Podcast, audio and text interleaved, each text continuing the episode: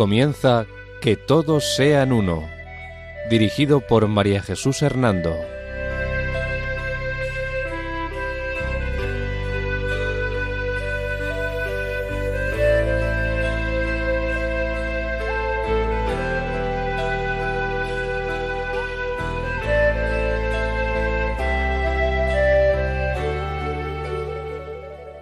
Buenas tardes, queridos oyentes de Radio María. Al caer de la tarde de este sábado y bajo la protección de María, volvemos a estar con ustedes en este programa titulado Que todos sean uno. La dirección del programa corre a cargo de mi persona, María Jesús Hernando, y a mi lado, como colaborador, tenemos a Eduardo Ángel Quiles. Buenas tardes, queridos oyentes. Hoy en nuestro programa vamos a comenzar un nuevo tema. Vamos a hablar sobre el ecumenismo, es decir, sobre el diálogo entre las iglesias cristianas. Este va a ser el sumario del programa. Noción y definición de ecumenismo. Los principios católicos del ecumenismo. La unidad y la unicidad de la Iglesia informativo sobre noticias relacionadas con el diálogo interreligioso, el ecumenismo y las sectas. Recordarles que pueden escribirnos al correo electrónico que todos sean uno arroba radiomaria.es. Todo junto y con letra minúscula. Repetimos, que todos sean uno arroba radiomaria.es. Iniciamos dando la noción de ecumenismo. Por ecumenismo se entiende el movimiento surgido por la gracia del Espíritu Santo para restablecer la unidad de todos los cristianos. Participan en él todos los que invocan al Dios uno y trino y confiesan que Jesús es el Señor y Salvador. Casi todos, aunque de distinta manera, aspiran a una iglesia de Dios única y visible.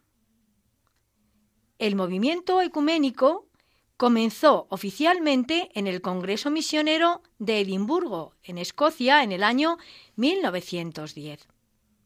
Surgió en un ambiente protestante y en un contexto misionero por la necesidad de presentar un frente unido en los países paganos. Esto significa que la Iglesia, en su intento por restaurar la unidad perdida por dos grandes cismas, el cisma de Oriente en el año 1054 y las reformas protestantes en el siglo XVI, procura regresar a la unidad, queriendo así realizar el ideal que Cristo nos transmite en el Evangelio de San Juan, capítulo 17, versículo 21 que todos, Padre, sean uno, como tú estás en mí y yo en ti.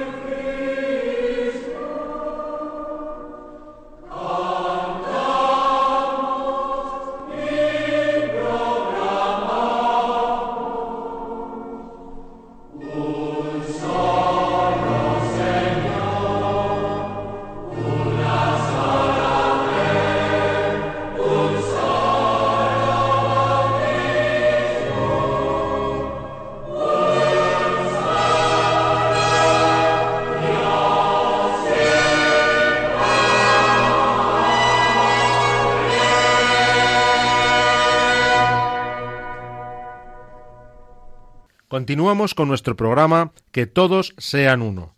Pero antes de ello, recordarles que pueden escribirnos al correo electrónico que todos sean uno arroba radiomaria.es. Todo junto y con letra minúscula. Repetimos, que todos sean uno arroba radiomaria.es. El decreto del Concilio Vaticano II, Unitatis Redintegratio, que significa para la restauración de la unidad, habla sobre el ecumenismo. Pues bien, en la primera parte del número 1 de Unitatis Reintegratio nos explica la raíz del problema ecuménico. Vamos a fijarnos en estas ideas. El concilio nos dice quiere la restauración de la unidad entre todos los cristianos. Además leemos que puesto que única es la Iglesia fundada por Cristo Señor, todos se confiesan discípulos del Señor, pero sienten de modo distinto y siguen caminos diferentes. Además, leeremos que la división que abiertamente repugna a la, a la, voluntad de Cristo y es piedra de escándalo para el mundo. Vamos a leer el texto. Eduardo. Promover la restauración de la unidad entre todos los cristianos es uno de los fines principales que se ha propuesto en el Sacrosanto Concilio Vaticano II, puesto que la única es la Iglesia fundada por Cristo Señor, aun cuando son muchas las comuniones cristianas que se presentan a los hombres como la herencia de Jesucristo, todos se confiesan discípulos del Señor, pero sienten de modo distinto y caminos y siguen caminos diferentes, como si Cristo mismo estuviera dividido. División que abiertamente repugna a la voluntad de Cristo y es piedra de escándalo para el mundo y obstáculo para la causa de la difusión del Evangelio por todo el mundo. Bien, pues esto nos dice la primera parte de Unitatis Redintegratio número 1. En la segunda parte de este mismo número del decreto vamos a destacar las siguientes ideas. En primer lugar, vamos a ver que nos dice que el Señor infunde en los cristianos separados entre sí la compunción de espíritu y el anhelo de unión. También vamos a ver que nos dice que por el impulso del Espíritu Santo se nos lleva a restaurar la unidad de todos los cristianos. Leamos esta segunda parte del número uno de Unitatis Redintegratio. Con todo, el Señor de los tiempos, que sabia y pacientemente prosigue su voluntad de gracia para con nosotros los pecadores en nuestros días, ha empezado a infundir con mayor abundancia en los cristianos separados entre sí la compunción de espíritu y el anhelo de unión. Esta gracia ha llegado a muchas almas dispersas por todo el mundo, e incluso entre nuestros hermanos separados ha surgido por el impulso del Espíritu Santo un movimiento dirigido a restaurar la unidad de todos los cristianos. Bien, pues vamos a seguir leyendo esta segunda parte también del número uno de Unitatis Redintegratio y ahora nos vamos a fijar en las siguientes ideas. En primer lugar, la idea que se nos va a destacar es que en el movimiento ecuménico participan los que invocan al Dios Trino y confiesan a Jesucristo como Señor y Salvador. También vamos a ver que se nos dice que casi todos los cristianos suspiran por una iglesia de Dios única, visible y universal. Y además que todos desean que el mundo se convierta al Evangelio y se salve. Nos lee el texto Eduardo. En este movimiento de unidad, llamado ecuménico, participan los que invocan al Dios Trino y confiesan a Jesucristo como Señor y Salvador. Y esto lo hacen no solamente por separado, sino también reunidos en asambleas en las que conocieron el Evangelio y a las que cada grupo llama iglesia suya y de Dios. Casi todos sin embargo, aunque de modo diverso, suspiran por una Iglesia de Dios única y visible, que sea verdaderamente universal y enviada a todo el mundo para que el mundo se convierta al Evangelio y se salve para gloria de Dios. Por consiguiente, el movimiento ecuménico no es algo indefinido, sino que posee un objetivo, la plena unidad visible, y unas maneras de actuación. El movimiento ecuménico se da entre las iglesias y comunidades cristianas como tales, y se participa en él desde la identidad confesional respectiva, aunque sea a título personal. Además, con la palabra ecumenismo se designa también una dimensión de la tarea salvífica de la Iglesia, en cuanto distinta de la dimensión pastoral entre los fieles católicos, que sería lo que llamamos la misión adintra, y de la misionera con los no cristianos, que es lo que llamamos misión adextra. Asimismo, la dimensión ecuménica de la Iglesia se refiere a la responsabilidad que la Iglesia católica tiene respecto de las comunidades cristianas separadas con vistas a alcanzar la unidad. Importante es también tener presente que entre los cristianos propiamente no se misiona, es decir, no se hace misión, como entre los no cristianos para que se conviertan. En cambio, se ofrece la fe plena y la perfecta incorporación visible a los no cristianos. Se les propone la fe que lleva a la conversión. Por consiguiente, el diálogo ecuménico, de otra parte, se distingue por su naturaleza y finalidad del diálogo interreligioso.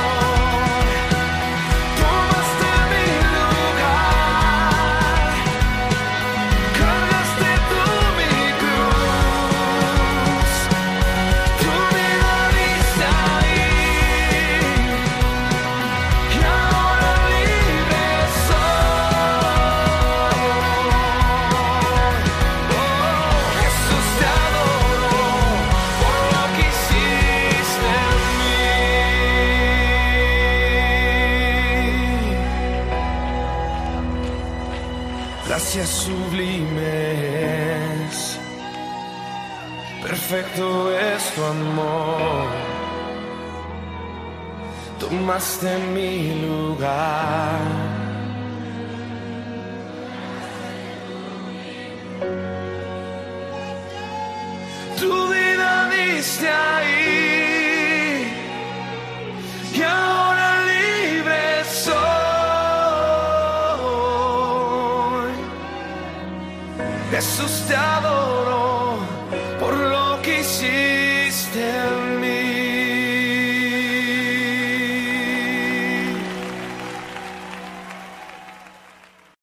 Continuamos con nuestro programa Que todos sean uno.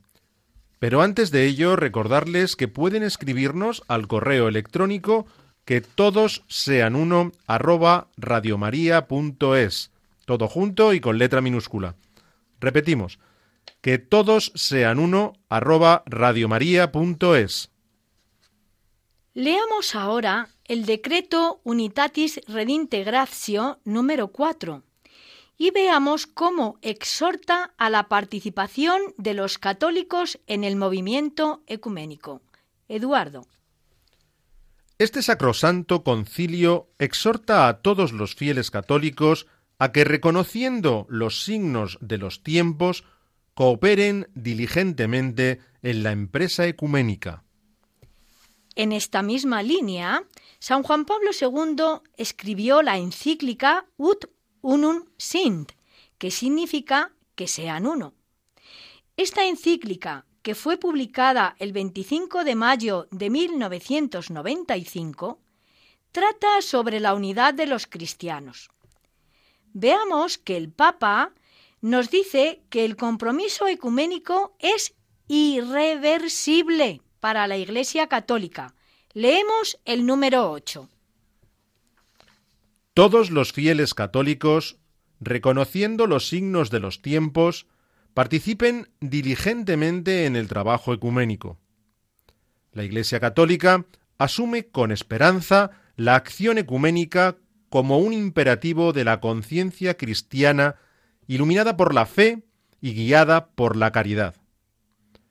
También aquí se puede aplicar la palabra de San Pablo a los primeros cristianos de Roma. El amor de Dios ha sido derramado en nuestros corazones por el Espíritu Santo. Así nuestra esperanza no defrauda.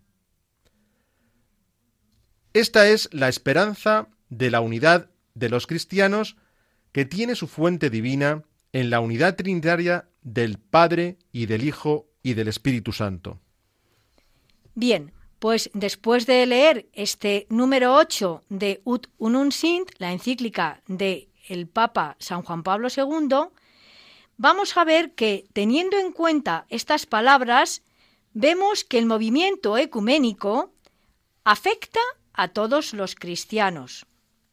No se trata de una tarea para especialistas y, por lo tanto, todos pueden y deben participar, ante todo por la oración, pidiendo al Señor por la unidad de los cristianos. Puestas estas primeras premisas sobre lo que es el ecumenismo y la obligación de los cristianos católicos de ponerlo en práctica, vamos ahora a fijarnos en los principios católicos del ecumenismo. Así, lo primero que señalamos es que existe un único movimiento ecuménico en el que cada iglesia y comunidad cristiana participa desde su propia identidad. No existe un ecumenismo católico, sino unos principios católicos sobre el ecumenismo, que versan sobre tres aspectos importantes. El primero, la unidad y unicidad de la Iglesia. Segundo, la valoración teológica de las demás comunidades cristianas. Y tercero, la comprensión del ecumenismo a la luz de esos presupuestos. Vamos a explicar ahora qué quiere decir cada uno de estos principios. Comenzamos viendo, por lo tanto, la unidad y unicidad de la Iglesia. El decreto conciliar Unitatis Redintegratio parte del designio divino de unidad y nos dice que la unidad es la finalidad de la encarnación de Jesucristo, el objeto de la oración de Jesús y el mandato de la caridad. La unidad nos dice, además, es el efecto de la Eucaristía y también que es el efecto de la venida del Espíritu Santo. Así lo leemos en el número 2 de este decreto conciliar Unitatis Redintegratio. Nos lee Eduardo. El Señor Jesús derramó, derramó el Espíritu que había prometido, por el cual llamó y congregó en la unidad de la fe, de la esperanza y de la caridad al pueblo del Nuevo Testamento, que es la Iglesia. Así lo expresa también San Pablo en la carta a los Efesios en el capítulo 4, versículo 4. Nos lo lee Eduardo. Un solo cuerpo y un solo espíritu, como una sola es la esperanza de la vocación a la que habéis sido convocados. Un Señor, una fe, un bautismo. Un Dios, Padre de todos, que está sobre todos, actúa por medio de todos y está en todos. Y así lo dice también San Pablo en la carta a los Gálatas, en el capítulo 3 de los versículos 26 al 27. Lo leemos. Pues todos sois hijos de Dios por la fe en Cristo Jesús. Cuantos habéis sido bautizados en Cristo, os habéis revestido de Cristo. Y si sois de Cristo, sois descendientes de Abraham y herederos según la promesa. El decreto Unitatis Redintegratio nos sigue señalando estos aspectos sobre la unidad en el número 2. Nos dice así, Dios mismo ha dado a la Iglesia principios invisibles de unidad. Y el Espíritu Santo que habita en los creyentes, uniéndolos a Cristo y por él al Padre. Y también nos dice que ha dado a la Iglesia principios visibles. ¿Cuáles son esos principios visibles? Pues algunos de ellos son la confesión de la misma fe, la celebración de los sacramentos de la fe, el ministerio apostólico, el colegio de los doce es el depositario de la misión apostólica. De entre los apóstoles destacó a Pedro, al que Jesús confía un ministerio particular. Asimismo, el decreto Unitatis Redintegratio en este mismo número 2 considera también el movimiento sucesorio enraizado en la voluntad de Jesús. Nos lo va a leer Eduardo. Jesucristo quiere que por medio de los apóstoles y de sus sucesores, esto es, los obispos, con su cabeza el sucesor de Pedro, por la fiel predicación del Evangelio y por la administración de los sacramentos, así como por el gobierno en el amor, operando el Espíritu Santo, crezca su pueblo, y perfecciona así la comunión de ésta en la unidad. Y termina el número 2 del decreto aludiendo a la raíz trinitaria, que es la fuente y modelo de la unidad. Lo vemos también con la lectura del texto. Este es el sagrado misterio de la unidad de la Iglesia de Cristo y por medio de Cristo, comunicando el Espíritu Santo, la variedad de sus dones, el modelo supremo y el principio de este misterio es la unidad de un solo Dios en la Trinidad de personas, Padre, Hijo y Espíritu Santo. Todas estas afirmaciones que acabamos de señalar y leer se mueven en el marco de la eclesiología de comunión. ¿Y qué es lo que considera esta eclesiología de comunión? Pues considera la Iglesia como un todo orgánico de lazos espirituales.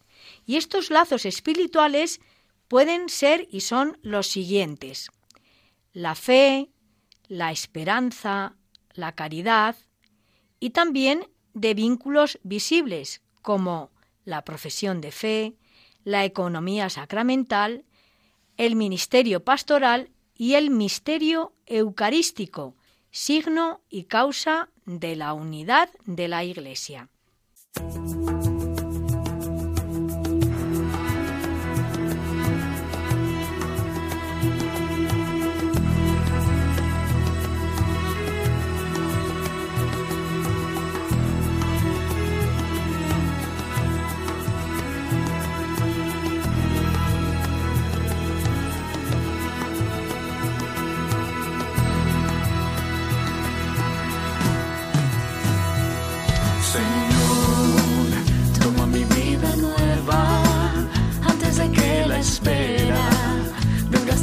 En mí.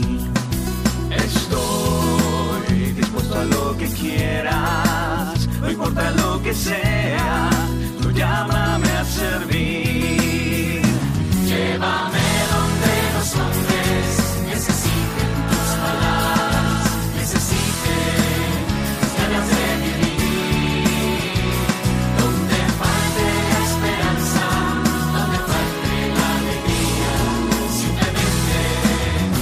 saber de ti.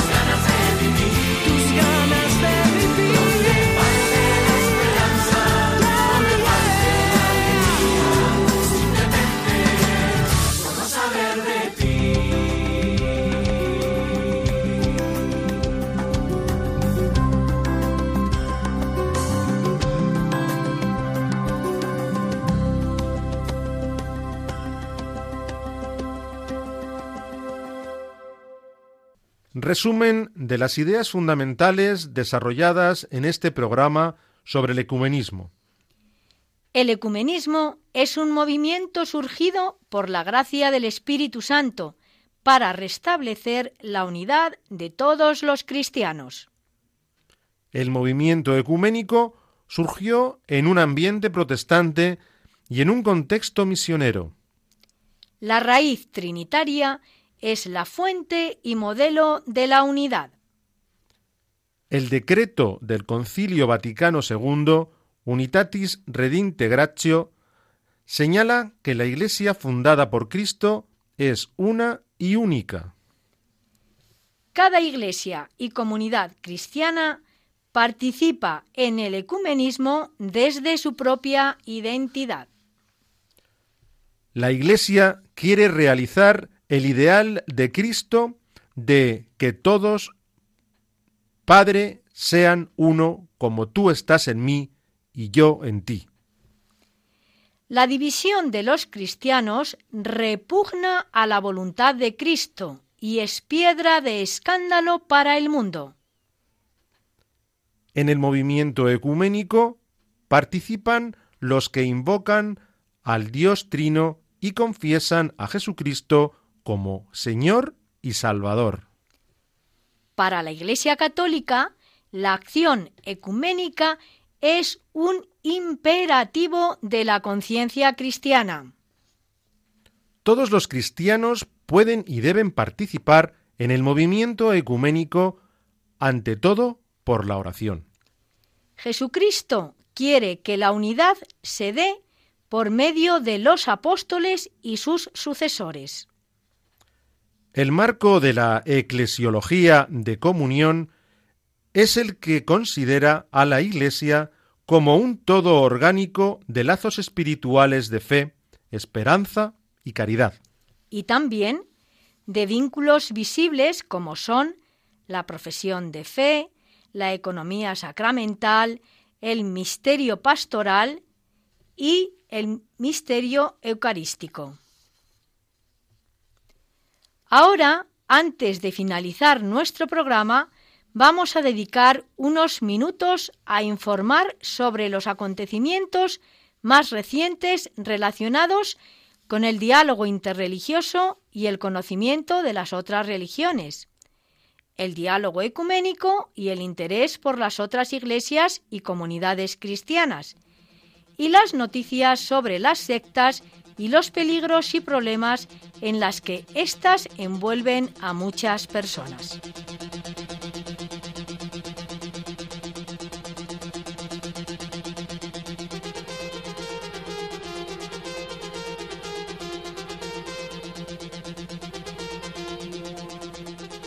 Noticias en el ámbito ecuménico. Encuentro histórico de las iglesias protestantes de Europa. Los protestantes en Europa abren un diálogo oficial con el Vaticano. Es la primera vez que los protestantes europeos se unen para dialogar con el Vaticano. Se trataron los temas centrales que surgen entre la Iglesia Católica y las iglesias protestantes, como es el controvertido tema de la comunión en su conjunto. El consejero federal Ignacio Casis dijo, este es un paso importante, entre otras cosas, porque el énfasis no siempre ha estado en lo que une, sino más bien en lo que separa. El reverendo Johann Sauca fue elegido secretario general interino del CMI, Consejo Mundial de Iglesias.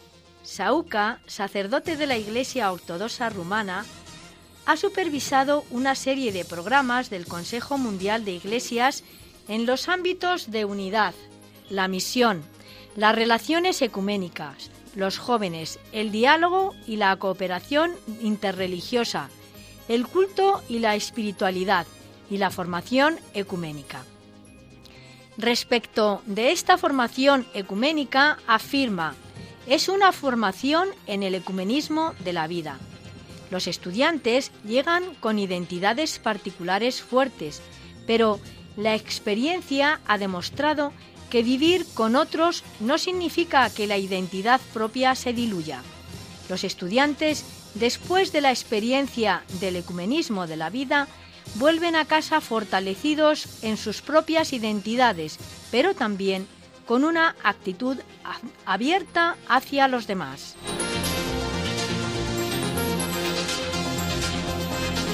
Noticias de carácter interreligioso.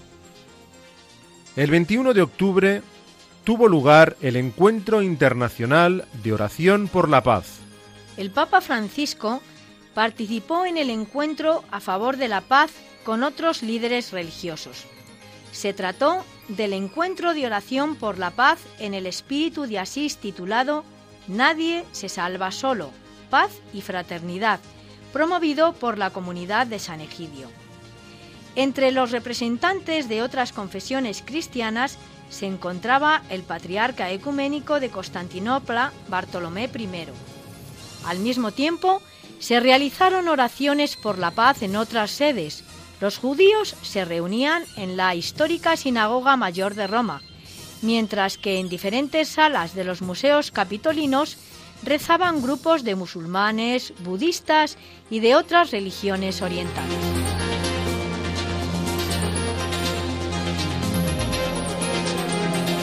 El Foro Interreligioso Abraham ha realizado un webinar el 26 de octubre para tratar el tema La fraternidad universal, reflexiones desde el cristianismo, el judaísmo y el islam.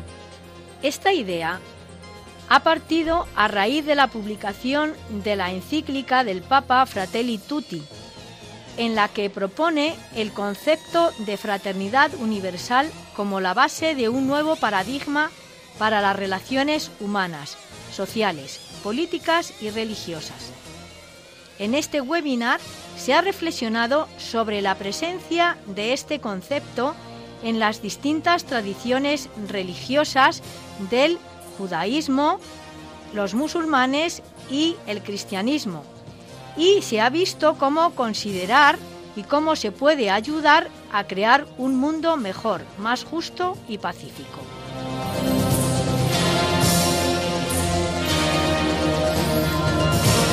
El 7 de noviembre se celebra la fiesta budista de La Bab Duchen. La Bab Duchen significa Festival del Descenso de Buda del Reino Celestial y es una de las cuatro grandes festividades del budismo tibetano. En él se celebra el retorno de Buda a la tierra tras haber impartido enseñanzas a su madre durante 90 días en el cielo.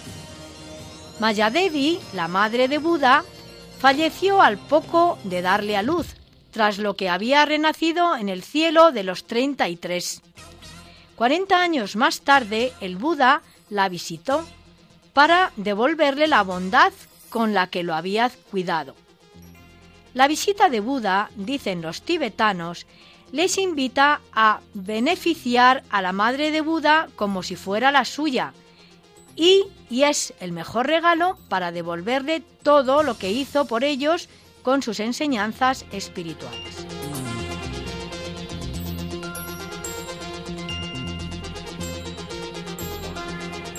Noticias sobre sectas proporcionadas por Inforríes, boletín electrónico de información sobre el fenómeno de las sectas y la nueva religiosidad. Condena de prisión para una de las implicadas en el caso de la secta Nexium. La secta Nexium se formó en el año 1998 como un programa de autoayuda. Según el grupo, llegó a trabajar con más de 16.000 personas. Pero los investigadores de esta secta creen que la organización es en realidad un sistema de explotación sexual disfrazado de grupo de autoayuda. Pues bien, una de las componentes de esta secta Nexium, Claire Brofman, fue condenada a seis años y nueve meses de prisión por su implicación en el grupo de trata sexual Nexium. Brufman heredera de la fortuna de una empresa de licores, se declaró culpable de albergar a migrantes por trabajo y servicios no remunerados. En Venezuela, un padre abusaba de su hija adolescente bajo el pretexto de un ritual de santería. Un hombre de 56 años fue denunciado por su hija adolescente por abusar sexualmente de ella desde hace más de tres años. Se valía de prácticas y rituales de santería para amenazarla y lo hacía bajo el consentimiento de su propia madre y por ello ha sido también acusada de complicidad su madre.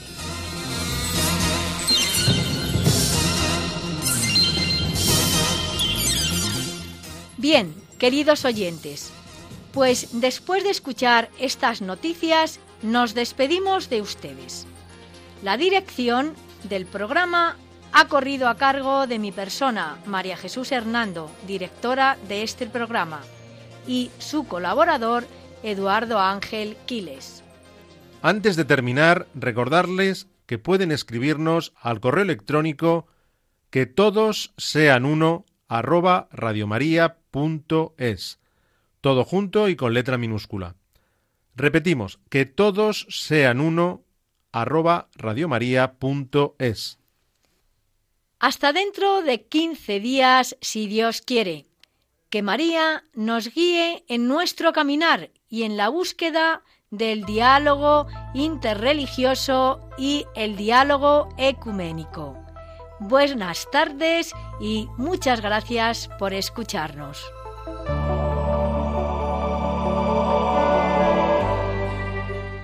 Han escuchado Que todos sean uno, un programa dirigido por María Jesús Hernando.